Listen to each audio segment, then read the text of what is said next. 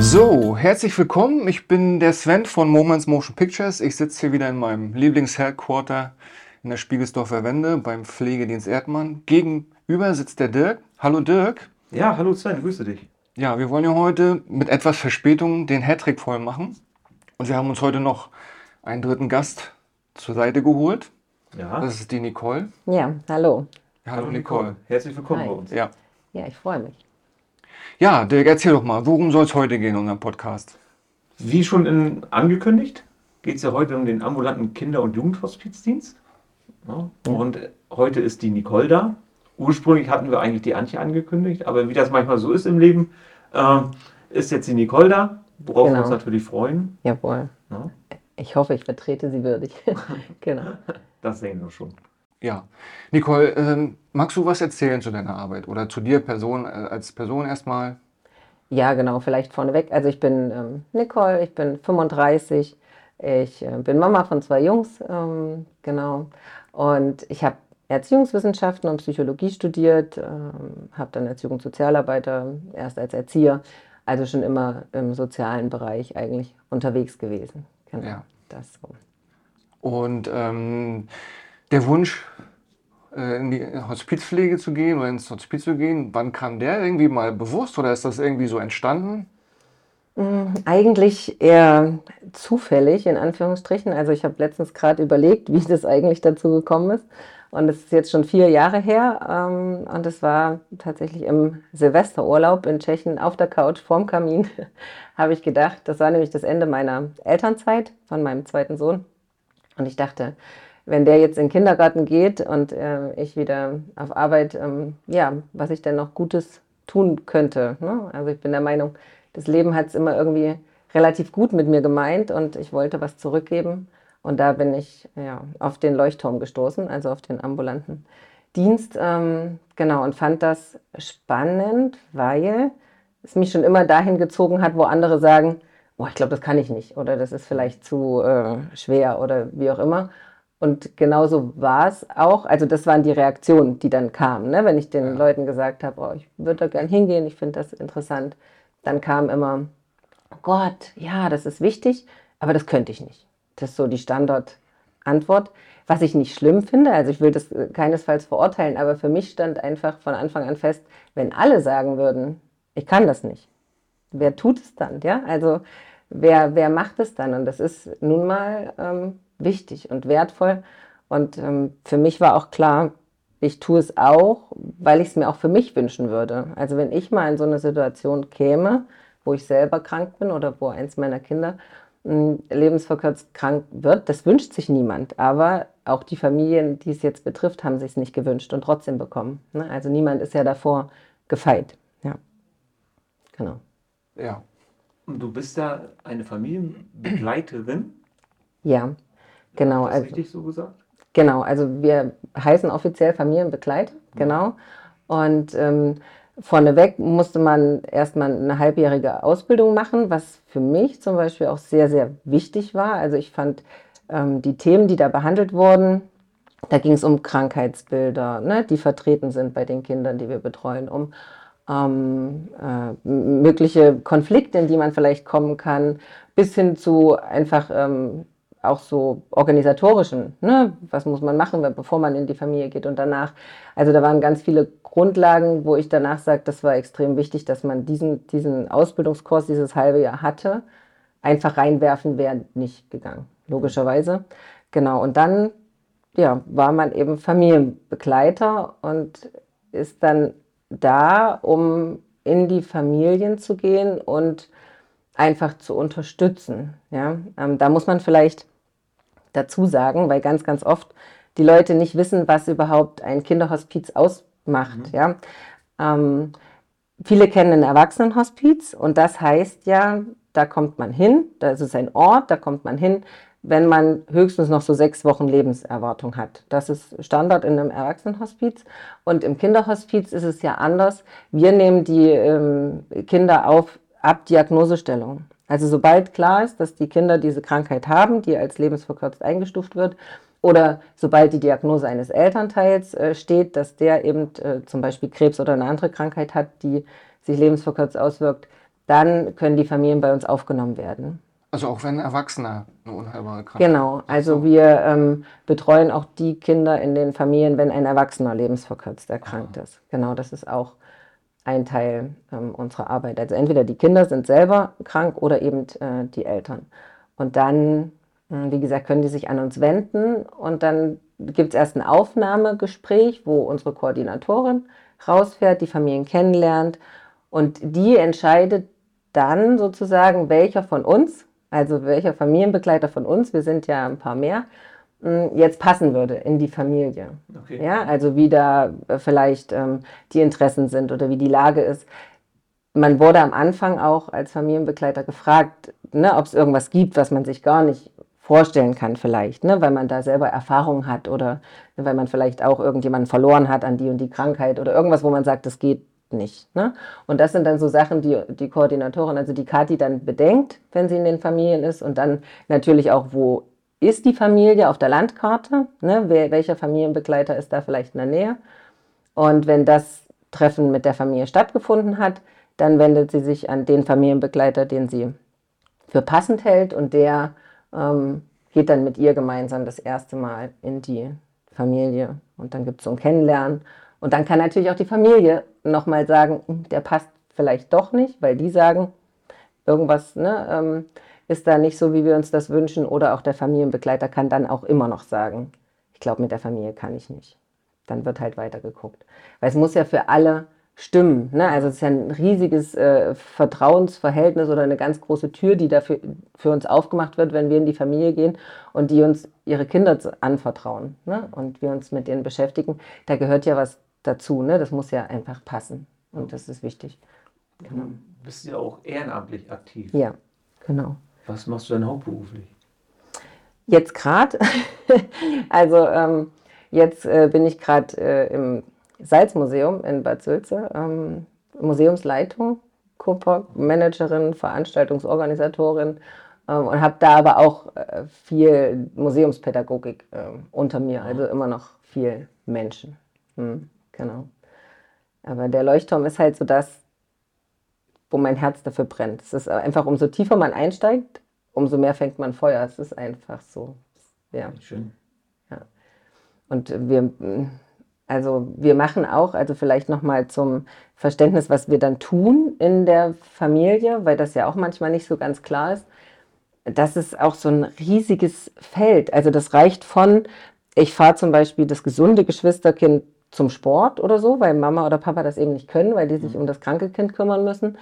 Ähm, das geht aber auch äh, bis hin zu, wir gehen mit dem kranken Kind spazieren, damit Mama und Papa mal frei haben. Oder wir sitzen einfach neben dem Bettchen. Also es gibt ja auch viele der Kinder, die ähm, in den Familien sind, die wir betreuen, die wirklich ja so eingeschränkt sind, dass sie äh, angeschlossen sind an bestimmte Maschinen mhm. oder dass sie halt nicht wirklich äh, viel tun können, sondern vielleicht in ihrem Bettchen liegen die meiste Zeit, dann ist es auch manchmal einfach nur daneben sitzen und da sein, dass die Eltern auch mal abends mal essen gehen können oder was anderes. Ne?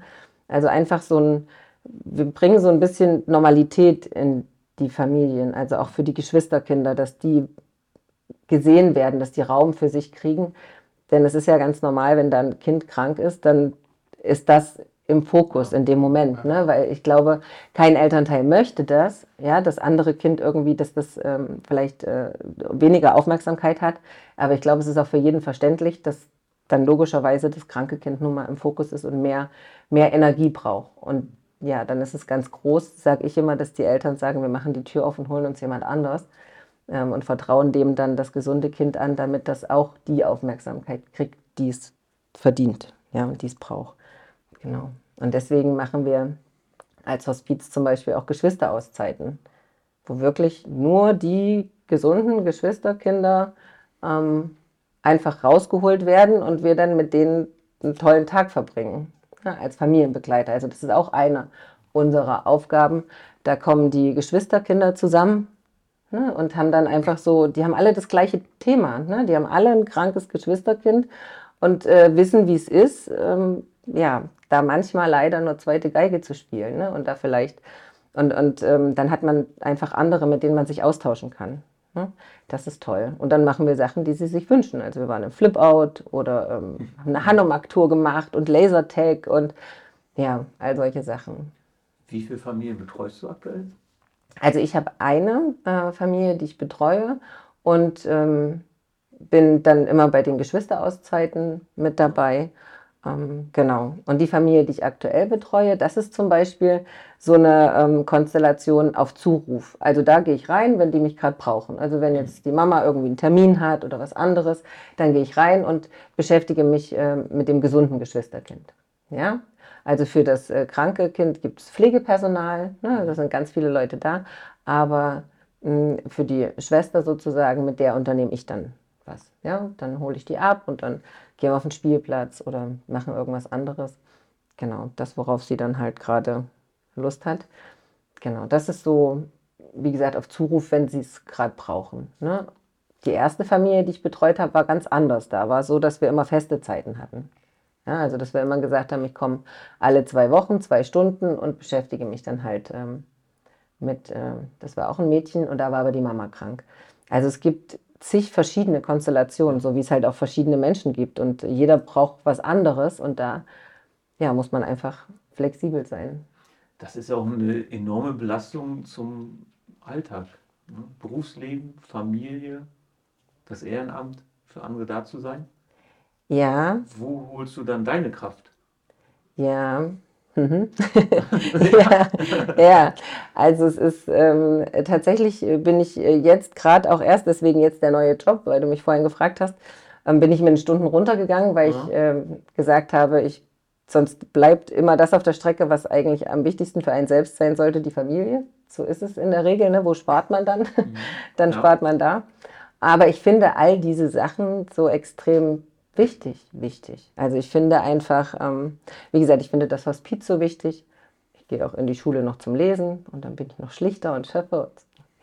genau. Also ich finde einfach, ähm, man muss äh, sich ja Prioritäten setzen und ich habe die gesetzt ähm, und habe mich dann eben dafür entschieden, dass ich dann im Job mit den Stunden runtergehe und da genau. Und ich hole die Kraft ganz klar ähm, aus meinen Kindern. Also die mhm. Zeit ähm, ist einfach extrem wertvoll und das ist so das, was einem dieses Ehrenamt eben auch zeigt. Und deswegen bin ich so dankbar, dass ich darauf gestoßen bin, wie wertvoll jeder Moment ist, den man hat. Ja, also mit der Familie, mit solange wie man gesund ist und wie man Dinge tun kann, muss man sie tun einfach. Ja, also ich kann es nicht bis zur Rente schieben, weil kein Mensch weiß, ob es die Rente geben wird. Ähm, und ich muss meine, meine, ja, wie gesagt, meine Kinder, meine Gesundheit und das muss man einfach genießen, solange wie es, wie es so ist, wie es ist. Das haben wir, glaube ich, in den letzten beiden Folgen ja auch schon genau. äh, so besprochen. Ne? Palliativversorgung, Palliativpflege, äh, wenn du gesund bist, hast du eigentlich keine Probleme. Ja, ja. aber wir merken es ja immer erst zu spät, leider. Also ne, ja. ganz vielen Leuten wird es zu spät bewusst.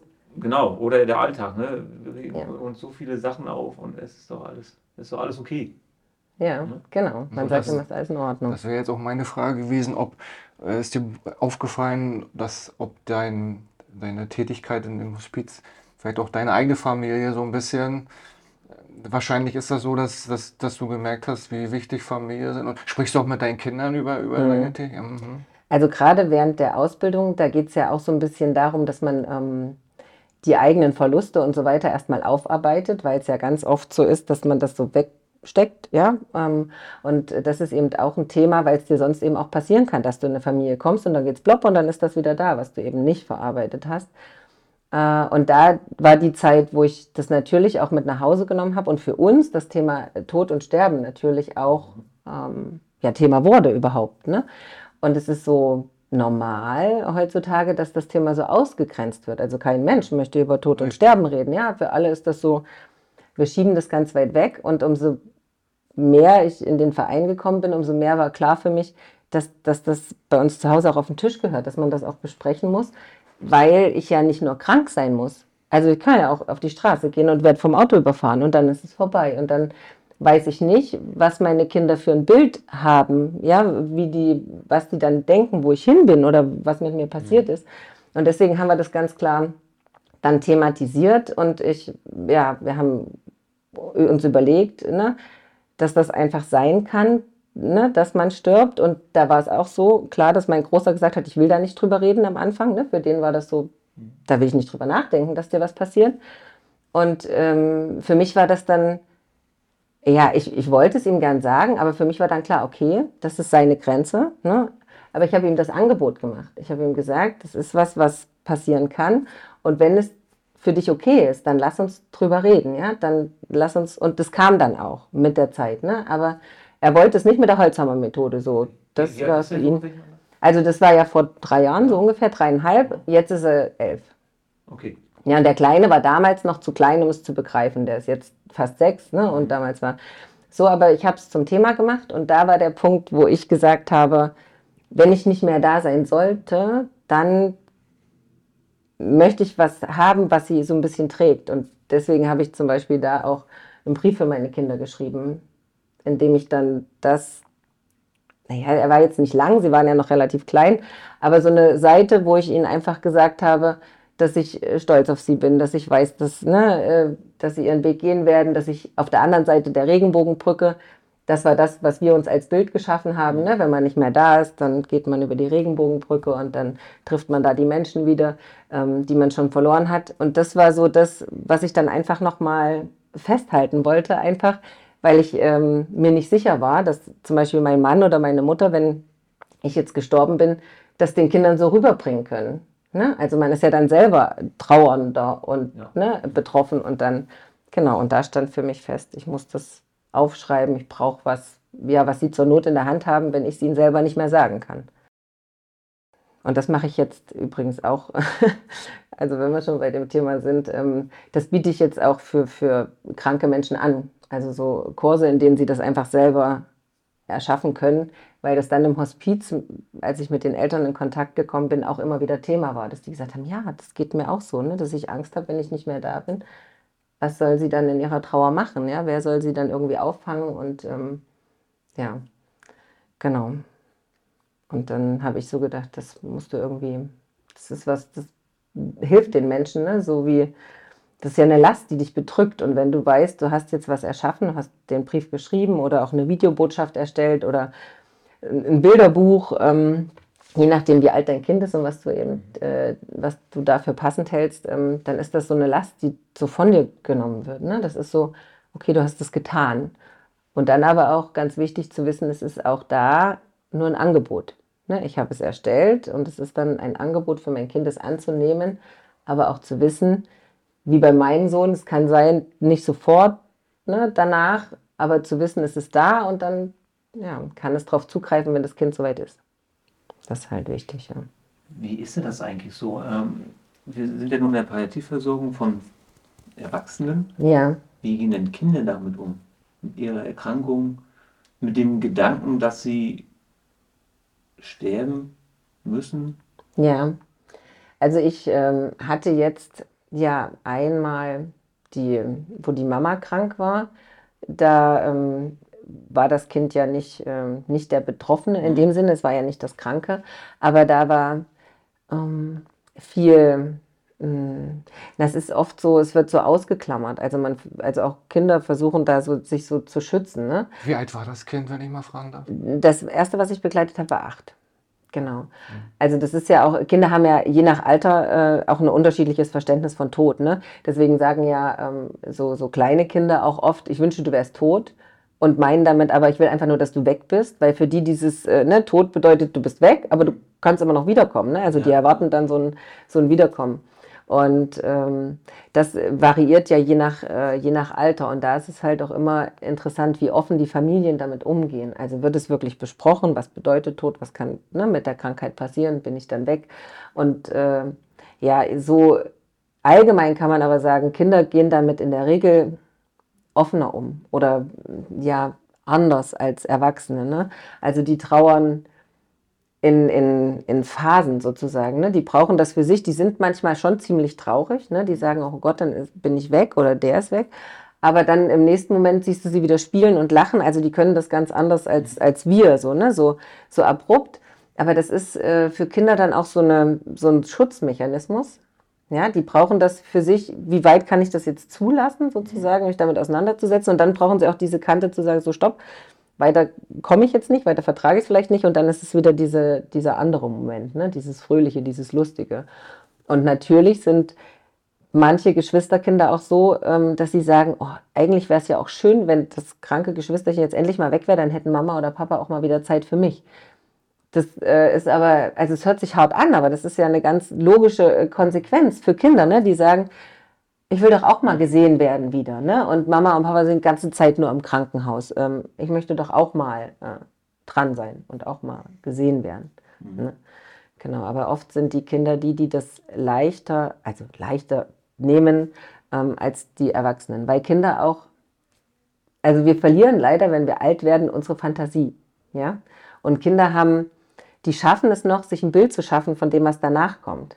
Ja, also für die ist der Tod nicht unbedingt das Ende. Die können eben diese Regenbogenbrücke noch malen. Ja, die können noch mhm. im Kopf sehen, dass da Einhörner rüberspringen und dass man da am Ende nicht ähm, weg ist vielleicht. Ne? Und für uns Erwachsene ist das oft ganz, ganz schwer. Ich meine, manche haben das Glück, in Anführungsstrichen, wenn die ihren Glauben haben, dann ist das ja auch äh, oft so, dass sie sagen, okay, ne, da geht es irgendwie weiter, wir kommen wohin auch immer. Aber sonst ist es ganz oft so, dass es Erwachsenen schwerfällt. Für die ist so Klappe zu, Affe tot, auf Deutsch gesagt, ja, vorbei. Und ähm, natürlich würde ich auch wahrscheinlich leichter gehen, wenn ich weiß, danach kommen bunte Einhörner und eine Brücke, über die ich gehen kann, als wenn ich damit rechne, dass ich dann irgendwo ne, einfach weg bin. Ja. Also das ist so ein bisschen das, was man vielleicht dazu sagen kann, ja. Kinder haben das eine andere Art, einfach damit umzugehen. Mhm. Weil sie noch im einen Alter sind, wo viel Fantasie. Ja, also umso älter, also man kann ja. sagen, so ab, ab der Jugend, also ab dem, ja, wo, wo uns leider gesagt wird, so jetzt wird mal Zeit, erwachsen zu werden. Mhm. ne, ab dem sehen sie es auch fast wie wir Erwachsenen, auch sterben ja. und Tod. Und dann kommt mehr die Angst vor dieser Endlichkeit, vor dem, dass es auch nichts mehr gibt danach vielleicht. Ne? Mhm. Wie ist das so mit den Eltern, wenn die Eltern wissen, sie werden ihr Kind verlieren? Hm, ähm, also ich kann, ja, also ich kann nur sagen, die Eltern im Hospiz sind, glaube ich, also im Kinderhospiz ist es ja glücklicherweise so, dass du trotzdem noch eine lange Zeit, also eine längere Zeitspanne hast. Das ist ja, wie gesagt, nicht bei den, wie bei den Erwachsenen, dass es jetzt nur sechs Wochen sind. Wir haben ja auch äh, Kinder, die sind schon über Jahre bei uns in der Betreuung. Ne? Also ich glaube, der schlimmste Moment in Anführungsstrichen ist die Diagnose. Ja, weil du dann ja gesagt kriegst, dein Kind hat nicht das Glück, dass es mal alt wird und Enkel hat und wie auch immer. Ne? Ähm, ich glaube, das ist ein ganz, ganz schlimmer Moment, weil einem da so mit dem Holzhammer klar wird, verdammt, ne, du hast gedacht, du sitzt irgendwann mal auf der Parkbank und siehst deine Enkel da rumspringen und das wird nicht passieren. Und dein Kind wird auch nie auf einer Parkbank sitzen und seine Enkel ähm, sehen. Das ist, ähm, glaube ich, ganz schlimm und weil es für uns Erwachsene ja auch nicht normal ist, unsere Kinder zu überleben. Ja, das ist ja, ja. einfach nun mal mhm. nicht das, mhm. was wir uns wünschen und was wir wollen. Ähm, ja, also da gehen ganz viel unsere eigenen Träume kaputt, also ne, mit dieser Diagnose, weil jeder hat ja so sein Bild, wie das so mal mit seinen Kindern äh, gehen soll, ne, dass es denen gut gehen soll. Ich glaube, dann irgendwann ist so vom Gefühl her, dass sie da reinwachsen, immer weiter da reinwachsen, weil es ja oft auch länger, wie gesagt, eine lange Zeitspanne ist, wo man damit umgeht gehen äh, kann. Und ich kann von Glück reden, also solange wie ich jetzt dabei bin, haben wir auch noch kein Kind verloren in den ganzen vier Jahren. Ne? Also von daher, ähm, ja, es ist irgendwann eine gewisse Normalität. Also die Eltern lernen damit umzugehen. Es ist unterschwellig mit Sicherheit immer äh, eine Angst, aber man hat so das Gefühl, sie versuchen natürlich trotzdem in irgendeiner Form Normalität zu leben und das ähm, ne, sich nicht von dieser Angst oder was auch immer bestimmen zu lassen. Mhm. Ja. Und wie lange seid ihr auch in der Betreuung? Auch noch danach? Ja. Ist das prinzipiell möglich? Ja, und es ist ja auch ganz, ganz wichtig. Ähm, also wichtig ist erstmal, wenn jetzt das Kind erkrankt ist oder vor allem auch wenn die Eltern erkrankt sind, dass wir frühzeitig wirklich auch in die Familie kommen. Manchmal ist es auch so, dass dann, gerade wenn die Eltern krank sind, eben, äh, dass es schon so kurz vor knapp ist. Bei Eltern geht es ja manchmal tatsächlich dann, wie gesagt, schneller. Und dann ist es schwierig, äh, wenn man jetzt vielleicht nur noch eine Woche hat oder sogar erst in die Familie kommt, wenn das Elternteil schon verstorben ist, die Beziehung aufzubauen, wenn das Kind dann schon in dieser Trauerphase mhm. ist. Also es ist immer, immer angenehm ähm, oder auch für das Kind einfacher, wenn wir die Beziehung aufbauen eine ganze Zeit vorher. Ne? Also wenn die Eltern wirklich auf uns zukommen, wenn sie ihre Diagnose haben. Und ne? wenn man auch noch, noch gute Zeit Phasen ist. miteinander Genau, ne? so dass man für die, für die Kinder auch wirklich eine Vertrauensperson werden kann, die sie dann auch tragen kann so in, in dieser Trauerphase. Ähm, und genau, wir sind eben auch danach, also viele von uns haben auch eine Trauerbegleiterausbildung. Ja? Ich meine, ab Diagnose ist es ja eine gewisse Trauer, die man mhm. hat, ne? Mhm. aber ähm, gerade danach, also gerade wenn dann ne, die, das Elternteil zum Beispiel verstorben ist, dann ist es ganz wichtig, ähm, dass man mit dieser Trauerbegleitung eben auch die Tools an der Hand hat, um da mit den Kindern ähm, richtig umgehen zu können und die wirklich auffangen zu können.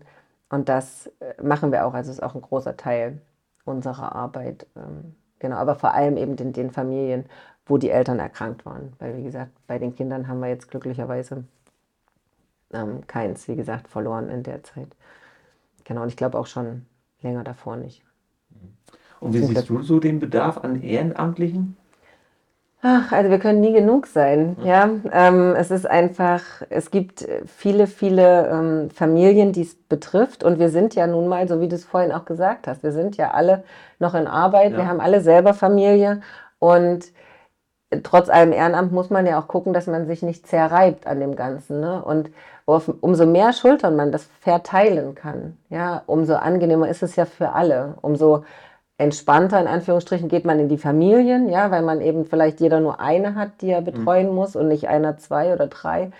Mm, und deswegen ähm, empfehle ich jedem, und das sage ich auch immer, wenn ich im Gespräch bin und jemand zu mir sagt, ich kann das nicht, dann sage ich immer, das weißt du ja noch gar nicht. Mhm. Also du weißt mhm. es ja nicht, wenn du es nicht probiert hast. Und mein, mein Gespräch damals mit äh, Kathi, mit unserer Koordinatorin, ähm, als ich mich dafür entschieden hatte, da habe ich das eben auch gesagt. Ich sage, ich will, aber ich weiß nicht, ob es möglich ist. Ja, ich weiß nicht, in welche Situation ich komme und ob ich es dann kann. Und dann hat sie gesagt, das weiß ja niemand. Ja, also sie sagt, auch ich als Koordinatorin weiß nicht, ob ich irgendwann mal zu einer Familie komme, wo ich sage, oh Gott, irgendwas macht das gerade extrem mit mir, ja. Und äh, sie sagt, dann hast du ja immer die Chance zu sagen, in der Familie kann ich nicht.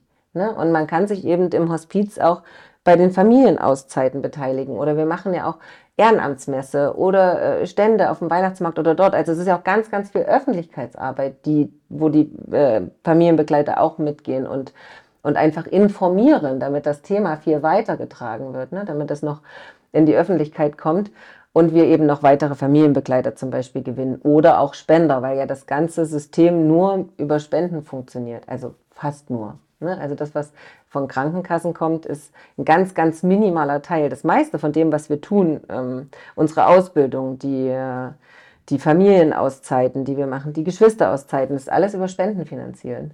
Ne? Zum Beispiel auch, wie du gesagt hattest, äh, die Nachmittage entweder genau. verbaut oder ja, diese Ja, ja, ja. Es geht alles, alles über alles über Spenden, genau. Und deswegen ist es eben so wichtig, dass man das nach außen trägt. Und auch da kann man sich als Familienbegleiter ja äh, engagieren. Ja, wenn man jetzt sagt, hm, ich habe eine Zeit lang auch einen Jugendtreff geleitet und war immer nachmittags äh, in, im, im Arbeit ne? und äh, konnte ja dann zwangsläufig keine Familie begleiten, weil die dann ja meistens Nachmittag brauchen. Und dann habe ich eben all das andere gemacht. Ja, dann habe ich eben äh, die Familienauszeit begleitet und die Geschwisterauszeiten und solche Sachen. Also unbedingt, wenn man ähm, auch nur ein bisschen überlegt, ob man es vielleicht könnte, dann unbedingt ähm, ausprobieren. Jedes Jahr startet immer eine neue ein neuer Ausbildungskurs. Im Januar 23 jetzt startet wieder einer. Es ist einfach, ja, es ist eine extrem lohnenswerte Sache. Und wenn man immer wieder dann die, die Kinder sieht und sieht, wie, ne, wie das ankommt und wie das angenommen wird und auch die Familien sieht, wie dankbar die sind für das, was wir tun, dann sage ich immer, alles richtig gemacht. Und weil ihr ja selber, auch wir können in so eine Situation kommen. Ne? Richtig. Also nochmal an dieser Stelle ein genau. Aufruf. Ne? Richtig. Also. Unbedingt, bitte, bitte. Ne? Also ganz, ganz Ganz, ganz wichtig. Und wenn man sich nicht zutraut, dann okay, wenn du es gar nicht probieren kannst. Aber dann kann man vielleicht sagen, okay, ich finde das Thema trotzdem so toll und dann möchte ich halt vielleicht über eine Spende oder irgendwas anderes dazu beitragen, dass es weitergeht. Ja, also man hat ja immer. Gab es, gab es mal eine Situation bei dir, wo du dich überfordert gefühlt hast, wo du gesagt hast, okay, jetzt gelange ich hier an meine Grenzen? Oder ich kann mir gerade vorstellen, gerade zu Anfang. Ja. Ne, wenn man da noch nicht so so, man braucht, glaube ich, auch ein Gefühl dafür, man braucht mal auch Erfahrung. Mhm. Weil dann fällt es ja einem, glaube ich, auch wesentlich leichter äh, zu anfangen. Ne? Ich komme in die Familie, ja, da kommt eine Frage, bums. Mhm. Oh Gott. Hattest, hattest du so ein Erlebnis? Na, ich hatte genau die Gedanken. Also bevor ich in die erste Familie gegangen bin, hatte ich so genau dieses, oh Gott, wenn die mich irgendwas fragen oder wer weiß, was die jetzt von mir wollen. Und ähm, ja, also bevor ich in meine erste Familie gegangen bin, klar, da haben die Hände geschwitzt und alles hat gezittert. Und ja. äh, aber das Tolle ist ja, dass der erste Termin ja, wie gesagt, mit der Koordinatorin zusammen ist. Deswegen mhm. nimmt das so äh, ganz viel an, ähm, an Angst auch. Und dann kann ich nur sagen, alles Menschen. Also es war nie so, dass äh, irgendjemand irgendwas von mir wissen wollte. Die waren auch einfach froh, dass ich da war, dass ich das gemacht habe. Und ich meine, gut, ein bisschen Empathie gehört dazu, logisch, ne? sonst kann man es nicht machen. Und dadurch, dass ich ja aber schon immer im sozialen Sektor unterwegs war, war es auch nicht wirklich ähm, dramatisch. Also so mit Kindern umzugehen und so weiter, ist, war jetzt nicht so, so ähm, schwer für mich, ja. ne? weil ich es ja nun immer schon gemacht habe das Einzige, wo ich äh, wirklich ähm, Bedenken hätte, wenn ich mal äh, dazu komme, ein krankes Geschwisterkind äh, zu betreuen, dann wäre es mir einfach ganz, ganz wichtig, weil ich ja nun diesen, diesen medizinischen Background überhaupt nicht habe, was ja. andere wieder haben von uns. Also wir haben auch Familienbegleiter, die sind Krankenschwester oder ähnliches. Ne? Mhm. Die äh, aber da guckt man halt dann auch. Ne? Also wenn da wirklich Kinder sind, die zum Beispiel Epilepsie oder irgendwelche andere Sachen haben, dann äh, schaut man eben, ob dann jemand mit einem medizinischen Background äh, mhm. in die Familie gehen kann. Also, aber für mich wäre, wenn es wirklich mal so käme, dann einfach nur wichtig, dass ich wirklich alle Infos an der Hand habe, die ich brauche und äh, weiß, wo ich mich hinwenden kann. Und da sind ja aber die Familien auch so, die wollen das ja auch. Die wollen ja auch niemanden unwissend ins äh, ne, kalte Wasser schmeißen. Die wollen ja, dass die die Kinder äh, gut betreut sind und deswegen kriegst du da auch alles irgendwie, was du, was du brauchst an die Hand. Ja.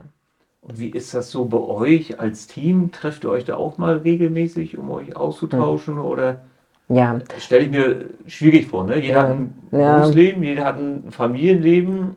Und dann seine Familie, noch, die ihr begleitet und die eigene. Ja, und, und, ja. und vielleicht hat man sogar auch noch Hobbys, wenn die Zeit zulässt. Ne? Ja, genau. Wie ist das? Also trefft, trefft euch einmal im Monat oder, genau. oder, wie funktioniert da so der Austausch? Also wir haben ähm, einmal im Monat äh, ein Familienbegleitertreffen. Das, mhm. ähm, also dieser Austausch mit den anderen, der ist auch extrem wichtig, weil wir ja draußen sowas wie Einzelkämpfer sind. Ne? Jeder ja. ist ja für sich und man hat ja trotzdem mal den einfach so einen Gedanken, so, oh, war das jetzt richtig, was ich gesagt habe oder war das vielleicht richtig, was ich gemacht habe oder wie auch immer, wie das ja als Erzieher oder ne, in meinen anderen Tätigkeiten auch regelmäßig so war. Und dann ist es einfach ganz, ganz wichtig, dass man wenigstens einmal im Monat sich trifft und das so einfach nochmal austauschen kann ne? und sagen kann, du, da habe ich jetzt das und das gesagt, was meinst du? Ne? Wie findest du das? Einfach, dass man da miteinander nochmal ins Gespräch kommt. Und das Tolle ist natürlich aber auch die Koordinatorin, also Kathi ist immer da, die kann man immer kontaktieren, wenn irgendwas ist, wenn man sich nicht sicher ist oder wenn man was wissen möchte. Ähm, das geht sowieso immer. Aber ich finde diesen Live-Austausch einmal im Monat extrem wichtig. Mhm. Und einmal im Quartal gibt es auch äh, Supervision, was ich auch extrem wichtig finde in dem Bereich, dass man einfach Manchmal weiß man das gar nicht. Also ich bin, scheinbar habe ich beim letzten Mal festgestellt, auch ganz gut im Wegstecken und dann einfach mal so irgendwo in die Schublade packen. Ähm, und man weiß gar nicht manchmal, wie einen die verschiedenen Situationen beschäftigen. Und von daher ähm, ist es ganz wichtig, dass man da auch Supervision hat und Supervision ja. heißt, kommt jemand mit und genau. hospitiert sozusagen. Mm, ja, das ist so ein, also in dem Fall, ja, er ist Familientherapeut, also er ist in der therapeutischen Richtung unterwegs. Und äh, das ist einfach so eine Basis, wo man sich mm, ja mal über das austauschen kann, was einen vielleicht doch mehr belastet. Also wo jemand von außen nochmal da ist, so, der das ja. so ein bisschen leitet ne? und so ein bisschen ähm, ja auch was auffangen kann. Also der da auch den richtigen Background dazu hat, ne? Ähm, beruflich. Genau.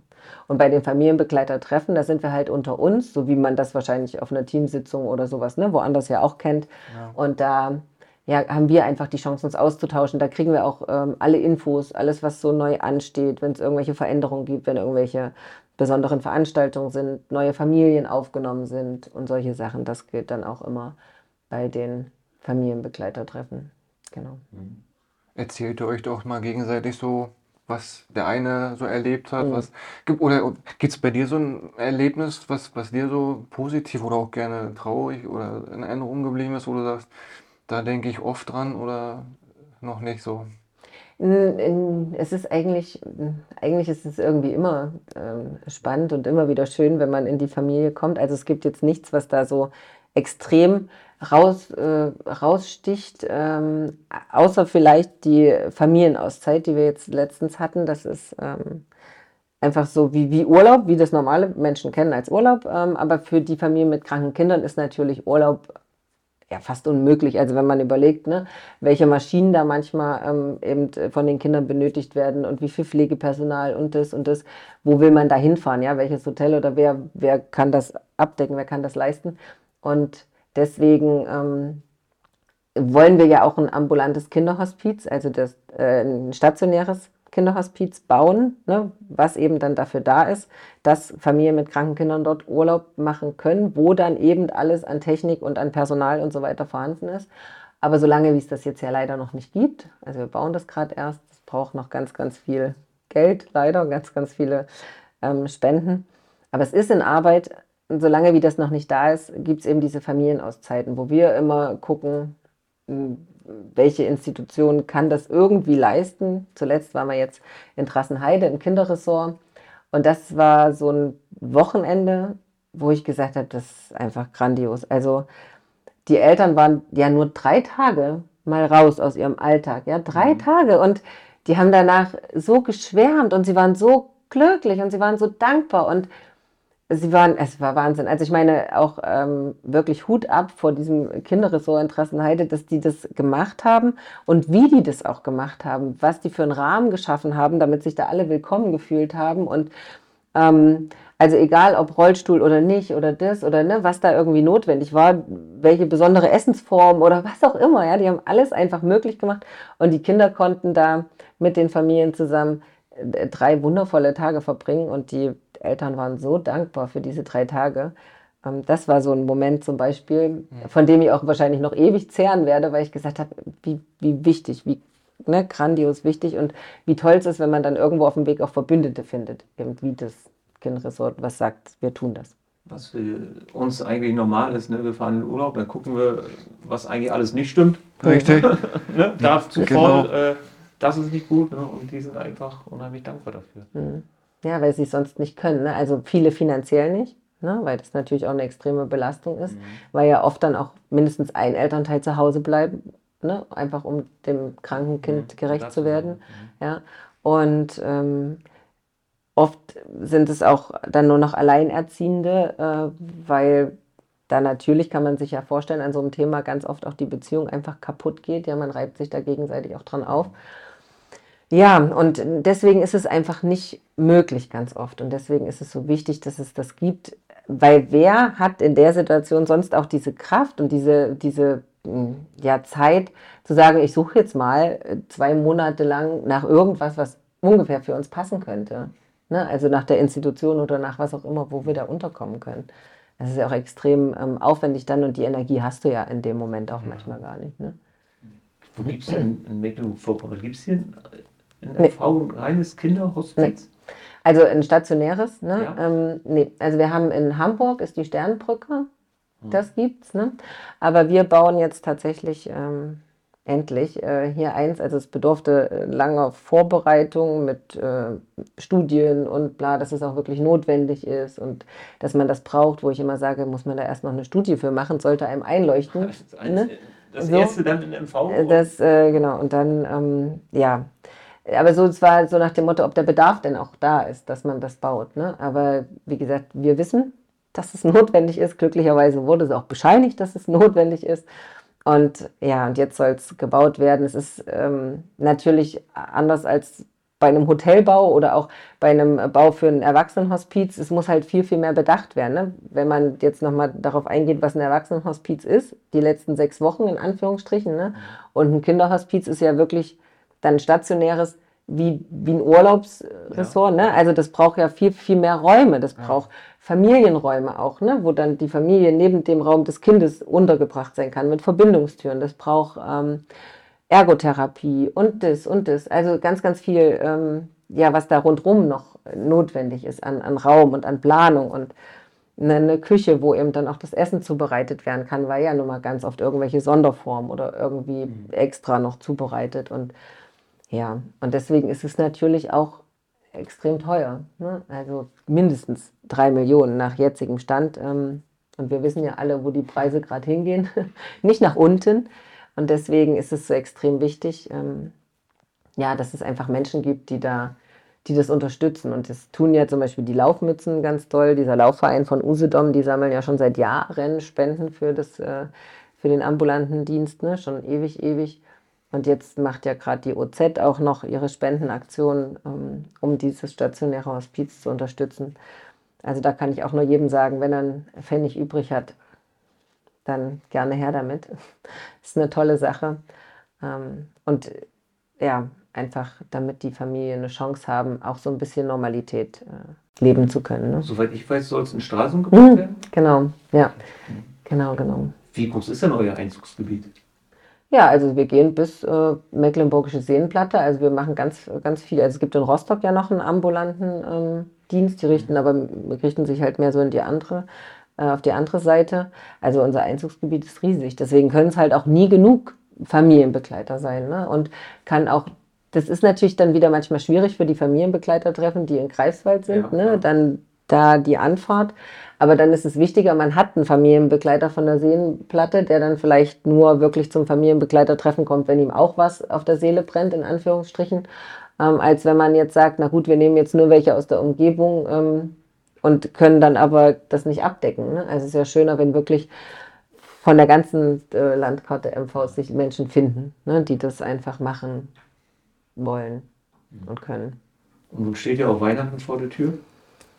Jawohl. Wie ist denn das so äh, von der Erfahrung her? Feiern die anders Weihnachten, bewusster in ihrer Familie? Äh, macht ihr mit ihnen zusammen eine Weihnachtsfeier oder, oder wie kann man sich das ja. so vorstellen? Also es gibt ähm, eine Weihnachtsfeier für die Familien, genau, also wo die auch äh, alle zusammenkommen und dann ähm, wird in Greifswald äh, Weihnachten gefeiert, genau. Bis letztes Jahr war das auch ganz groß, da kamen immer noch die, die Traktoren, ich weiß nicht, so eine Gemeinschaft von Landwirten, die ihre Traktoren mhm. so wundervoll geschmückt hatten und dann sind die mit den Kindern, die durften mitfahren mit diesen blinkenden Traktoren und einmal durch die Stadt und das war natürlich äh, Riesengaudi. In diesem Jahr geht es leider nicht, aber dann gibt es halt ein anderes Highlight, aber das ist, äh, ja, selbst so ein Nachmittag ist für die Familien immer wie so ein bisschen ja. Urlaub, ne? immer so einmal raus. Und es ist, äh, er hat auch so ein, so ein Flair von ähm, unterbewusster Selbsthilfegruppe, in Anführungsstrichen. Also man trifft halt einfach Gleichgesinnte. Ne? Da geht es allen, allen gleich. Die haben alle das gleiche Schicksal.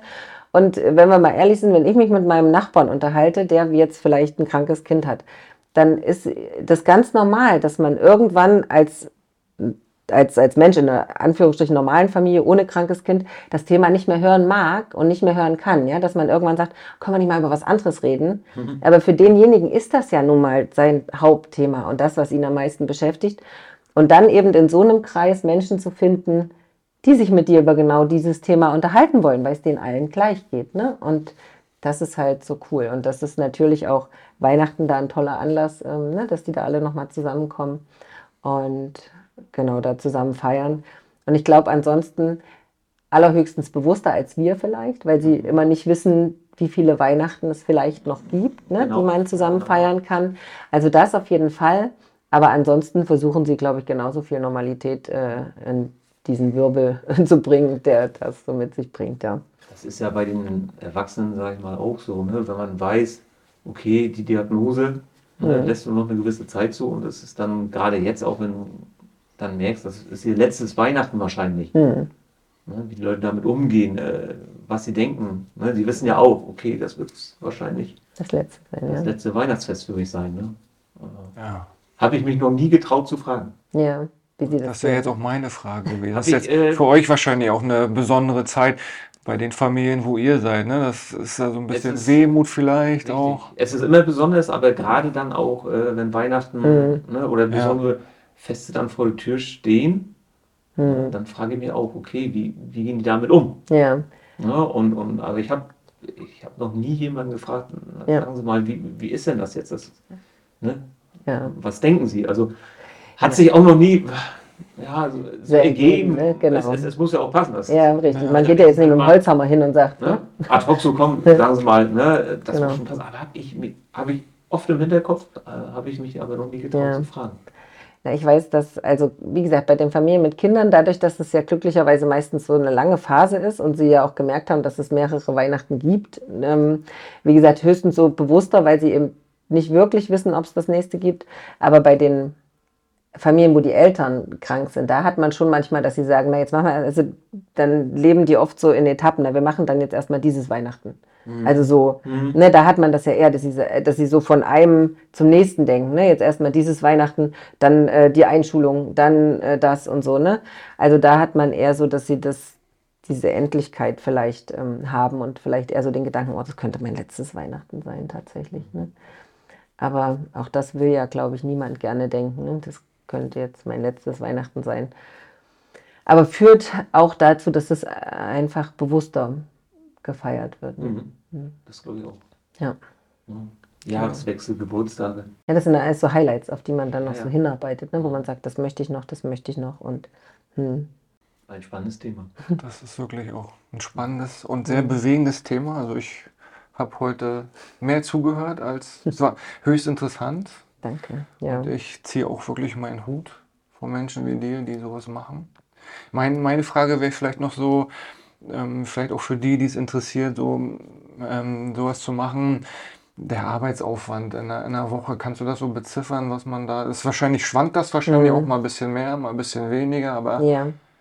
Also das Coole ist halt, dass es wirklich äh, eben individuell ist. Also man kann es wirklich so anpassen. Also man wird am Anfang gefragt, das war auch so eine Frage in diesem Vorgespräch, wie gesagt, mit der Koordinatorin, was bist du bereit zu leisten? Was kannst du leisten? Ne? Was, was kannst du äh, an Zeit investieren in das Ganze? Also während der Ausbildung ist ganz klar, das sind sechs Monate.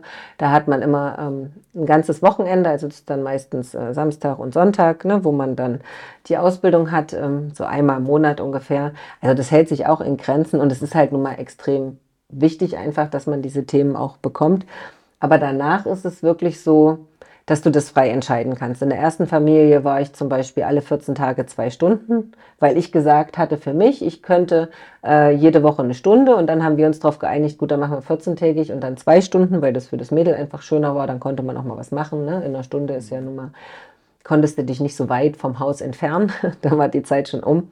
Und jetzt zum Beispiel ist es gerade so, dass ich ja, wie gesagt, nur auf Abruf, da ist es auch manchmal drei Wochen gar nicht. Mhm. Also das ist wirklich so, dass man da auch guckt, dass es passt. Ich habe auch ähm, Kollegen sozusagen, also andere Familienbegleiter, die gehen einmal die Woche zwei Stunden. Also das kann jeder so für sich selbst natürlich eine Obergrenze festlegen und muss ja auch jeder. Also man muss ja auch auf sich achten und gucken.